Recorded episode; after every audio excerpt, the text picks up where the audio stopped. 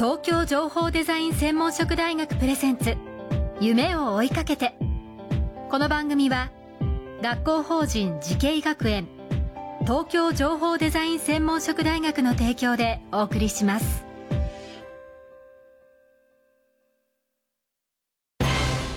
こんな未来あったらいいな。こんな世界できたらいいな。情報とデザインの新しい学びをクリエイト。才能と未来を共に育てる学校法人慈恵学園東京情報デザイン専門職大学。オープンキャンパス開催中。詳細はホームページへ。夢それはもうすぐ実現する。新しいコンセプトとテクノロジーであなたの才能と未来が開花する。学校法人慈恵学園東京情報デザイン専門職大学プレゼンツ。夢を追いかけてこんばんは安藤博樹です。この番組は各界のトップそして世界に誇るリーダーたちとともにこれからの時代を担う若者たちへ夢と希望をお届けします。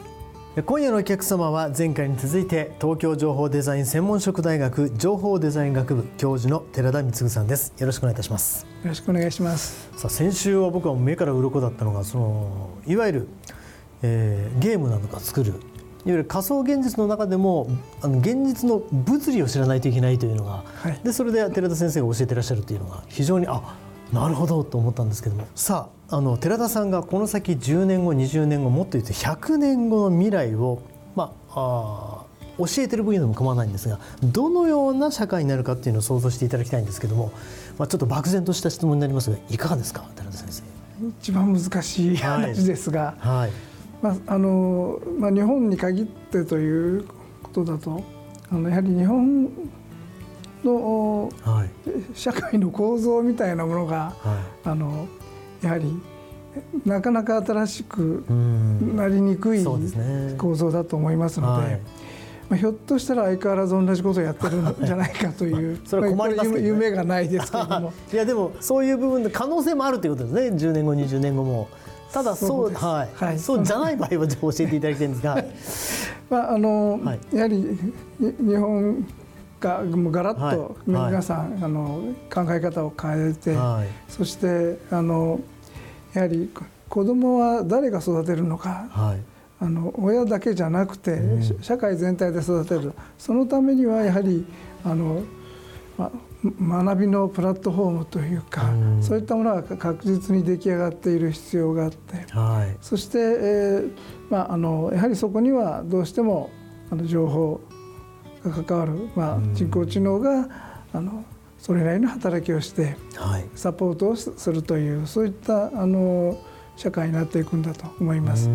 ですので、まあ、あの人工知能はあくまでツールであって、はい、で、えー、と覚えていろんなことを覚えてもらうのが人工知能。で我々はそれをどう使うかというところになろうかと思います。はい、はい、いかに使うかということなんですね。はい。えーで僕あの先生が前回伺ったのは計測工学というね、はい、あの学問聞いたんですけどちなみにこの計測工学という意味ではこの10年後20年後世の中にどういうふうに寄与していくかっていうのはいかがですか、はい、もうすでにそれは始まっていて、はい、あのまあ、えー、よく聞く言葉としては IoT という、はいうん、いろんなものがターネットにつながっているとい。う、はいうん、その状況でそのインターネットにつながっているのはセンサーであって、はい、でいろんな、えー、インターネットによっていろんな場所の、えー、情報気温気圧などとそういった、まあえー、基本的なものから、うん、ひょっとしたらあの人の動き、はい、そういったものまでも、あの把握できるようになるはずですので、はい、それができることによって違いが出てくるはずなんですがただその IoT 自体もまだ十分ではなくてやはりあのインターネットが 5G になって、はい、あのいろいろなところにこう電波が届くような状況がまだ完全ではないというところもありますので、そういったあの環境が整ってくれば、はい、やはりあの IoT で全てが読めるというところまではいかないと思いますけれども分かることは多くなってくるんだと思います。はい、まあ、そういう意味ではあの、まあ、どのような人材を生徒さん側の立場だとどのような人材が育ってほしいと思いますか？はい。えー、まあこの情報デザインということを、まあこの大学では、あのメインに押し出していますけれども、うん、数十年前までは何か物理的なものをこう作り上げるということだったんですけれども、やはり情報のコンピューターの世界ネットワークの世界の中で何かものと言えるかどうかは分かりませんけれども、そういったある概念を作り出すという、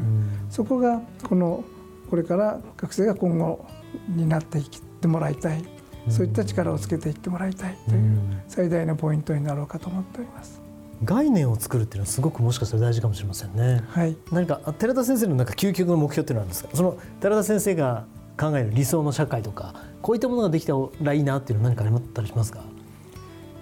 うんまああの過去にあの1年間フィンランドで、はい、あの暮らしたことがあるんですが、フィンランド大学の方に客員教員として、はい、あの1年間行かせてもらったんですが、はい、彼らの、まあ、生き方みたいなのは、あのまあ、いろいろ最近北欧であるとかサウナで整うとか、はいはい、そういったことは言われていますけれども、彼らはあの実は今の生活をこう勝ち取ってきた、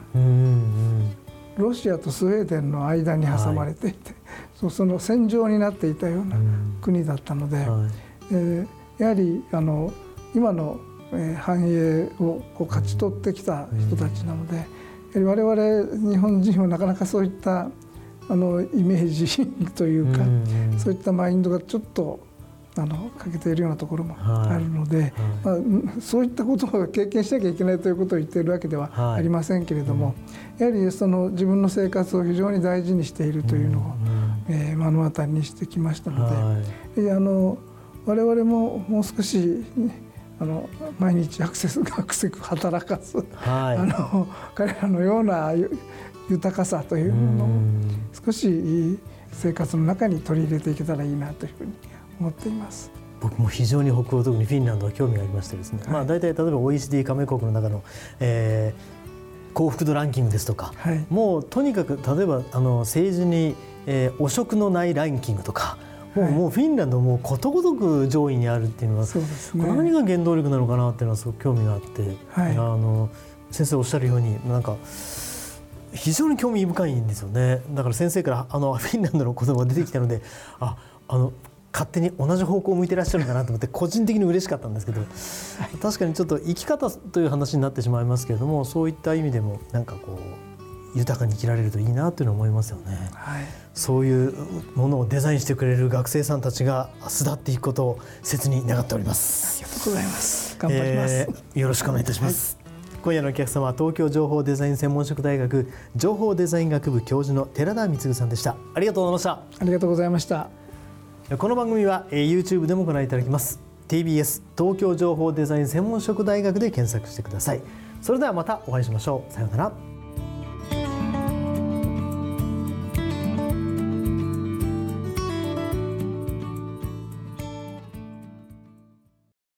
情報工学と人工知能。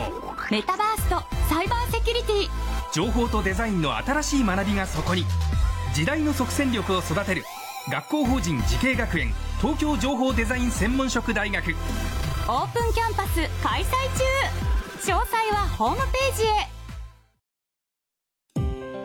東京情報デザイン専門職大学プレゼンツ夢を追いかけて。この番組は学校法人慈恵学園東京情報デザイン専門職大学の提供でお送りしました。